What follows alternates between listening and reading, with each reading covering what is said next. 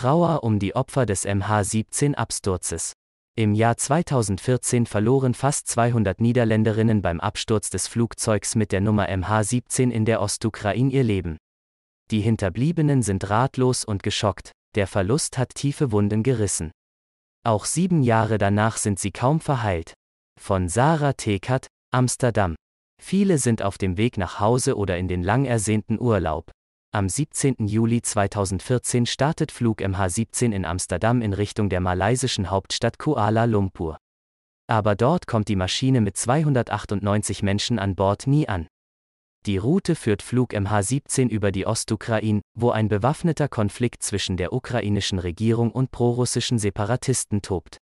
In niedrigen Höhen herrscht Flugverbot für die zivile Luftfahrt. Doch MH17 fliegt 10 Kilometer über dem Boden.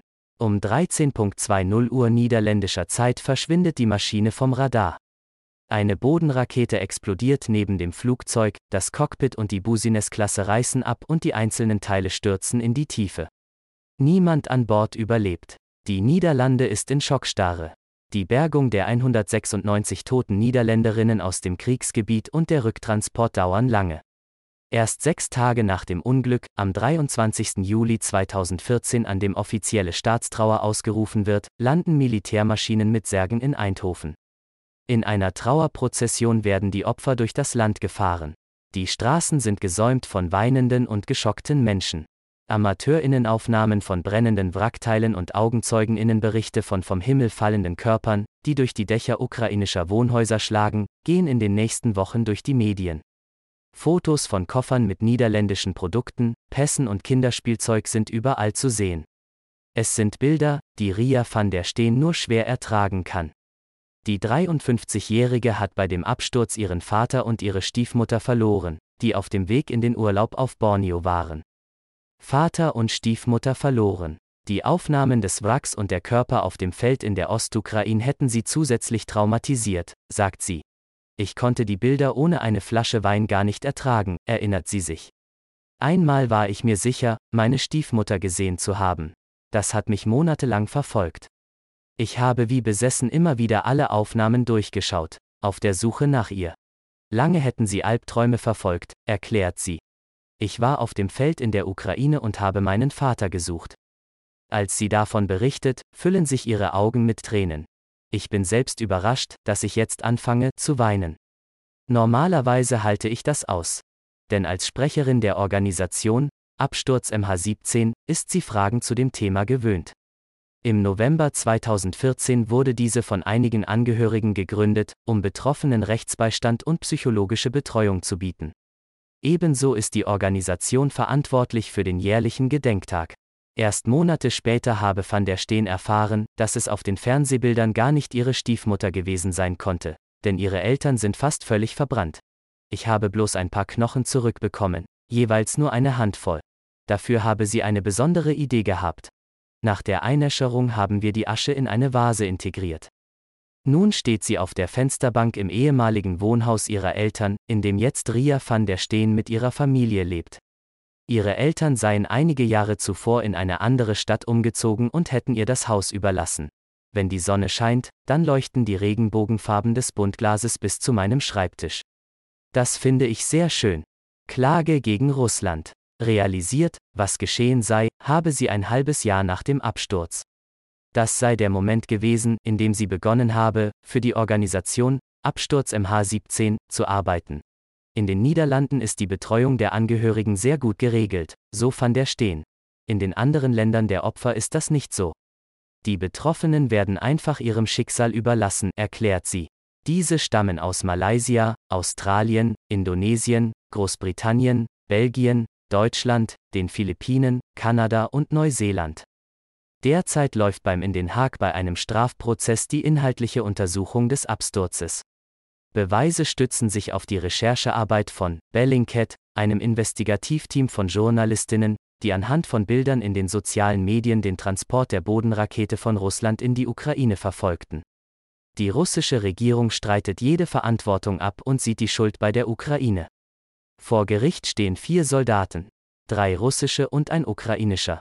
Anwesend ist keiner. Alle befinden sich in Russland, das keine Landsleute ausliefert. Klägerinnen im Strafprozess sind zahlreiche Angehörige. Der Prozess findet im Land nach niederländischem Recht statt, da ein Großteil der Opfer Staatsbürgerinnen sind. Bereits 2016 hatten mehrere hundert Angehörige zudem Russland beim Europäischen Gerichtshof für Menschenrechte verklagt. Im Juli 2020 reichte auch die niederländische Regierung an gleicher Stelle Klage gegen den russischen Staat ein. Gleichzeitig sind da auch Angehörige wie Ria van Steen, die wütend erklärt, sie haben gewusst, dass es sich um eine Passagiermaschine gehandelt hat, nicht um ein Militärflugzeug. Sie hatten ja genug Technik dafür. Für sie mache es einen großen Unterschied, unter welchen Umständen MH17 abgestürzt ist. Es war ja kein Unglück oder ein technisches Problem, sondern eine bewusste Handlung von jemandem, diese Leben zu beenden. Darum will ich, dass die Welt weiß, wer verantwortlich ist. Nicht auf der politischen Agenda. Angehörige haben die Möglichkeit, an den Sitzungen des Gerichts als Zuhörerinnen teilzunehmen. Dafür wurden die Verhandlungen in ein größeres Gerichtsgebäude in Schiphol, nahe dem Flughafen, verlegt. Zudem werden die Sitzungen auch jedes Mal live im Internet übertragen, für Angehörige, die sich nicht in den Niederlanden befinden. Allerdings werden alle diese Prozesse vermutlich noch Jahre dauern. So wie Ria van der Steen denkt auch Liek Friedrichs. Die 54-Jährige hat bei dem Absturz ihren jüngsten Bruder Breis, 23 Jahre alt, und ihre Schwägerin Daisy verloren. Die beide seien auf dem Weg in den Urlaub auf Bali gewesen. Es war ein Anschlag, meint sie. Es war ein Mord an so vielen Menschen. Warum wird niemand zur Verantwortung gezogen? Warum dauert das so lange? Sie hat das Gefühl, dass in den Niederlanden kaum noch über MH17 gesprochen werde. Wir sind nicht auf der politischen Agenda. Andere Dinge sind wichtiger. Auch im Privaten zeige sich das. Am Anfang habe jeder nachgefragt, wie es ihr gehe und ob es etwas Neues gebe. Aber nun käme es vor, dass Menschen sagen würden, es ist sieben Jahre her. Das Leben geht weiter. Das stimmt auch, sagt Friedrich, aber das bedeutet nicht, dass das Geschehene Unrecht dadurch recht geworden ist. Wir brauchen doch jemanden, der verantwortlich ist und seine Strafe bekommt. Und bei MH17 ist es nicht nur einmal ein Unrecht, sondern 298 Mal. Funktionieren für die Familie. Nachdem sie die schreckliche Nachricht vom Absturz erfahren habe, sei sie es gewesen, die vieles organisiert habe. Ich bin sofort in eine Art Überlebensmodus gewechselt. Als älteste Tochter war ich in den ersten Tagen die Kontaktperson, habe versucht, telefonisch Informationen zu bekommen und war damit täglich 24 Stunden beschäftigt, erinnert sie sich. Anfangs habe absolute Ungewissheit geherrscht. Meine Familie kommt aus Niederländisch-Indien, erklärt sie und verwendet den Namen der ehemaligen Kolonie, das heutige Indonesien. In unserer Kultur ist es üblich, dass die ganze Familie zusammenkommt, um Wochen oder sogar monatelang beisammen zu bleiben und um einander zu unterstützen. In den ersten Monaten waren täglich 80 bis 100 Menschen bei uns zu Hause, sagt Friedrich. Richtig begriffen habe sie die Situation erst, als die ersten Särge in Eindhoven ankamen. Als sie dies erzählt, bricht ihr die Stimme. Ich hatte bis dahin noch gar nicht geweint. Während der Schweigeminute, als die ersten Särge herausgehoben wurden, hört man in der Stille plötzlich Geschrei. Mir war gar nicht klar, dass ich das war. Das habe ich erst später verstanden. Aber da bin ich zusammengebrochen. Sie habe sich gefragt, ob Teile der Opfer vielleicht noch dort liegen würden, ob sie zumindest zusammen seien oder ob sie sich überhaupt in den Särgen befänden. Sie habe diese Horrorvorstellung gehabt, dass ihre Leichen in der Ukraine immer noch in der sengenden Sonne legen.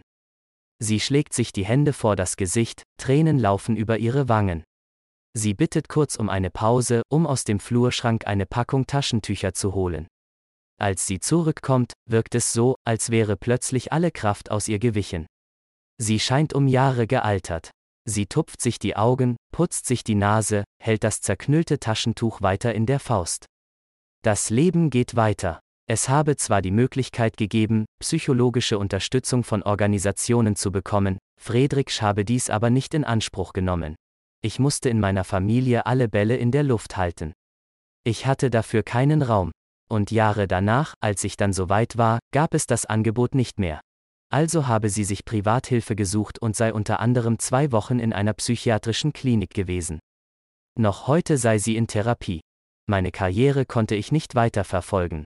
Während sie spricht, legt sie ihre Hand immer wieder auf ihre Brust, streicht über die Stelle, wo ihr Herz ist. Liek Friedrichs hat das Buch Trauern, wie denn? geschrieben. dadurch konnte ich heilen. Zudem wollte ich das Leben von Bryce und Daisy ehren, nicht ihren Tod. Es ist wichtig, dass wir die Erinnerung an sie lebendig halten, all die schönen Erinnerungen, nicht nur das schreckliche Ende, erklärt sie. Mein Ziel war es, anderen Menschen zu helfen, die auch einen Verlust erlitten haben. Ich wollte zeigen, dass das Leben weitergeht und dass, auch wenn die Trauer ein Teil von uns ist, es möglich ist, positiv zu bleiben und Schönheit im Leben zu sehen. Darauf habe sie viele Reaktionen erhalten, von Menschen, die das gleiche durchgemacht haben.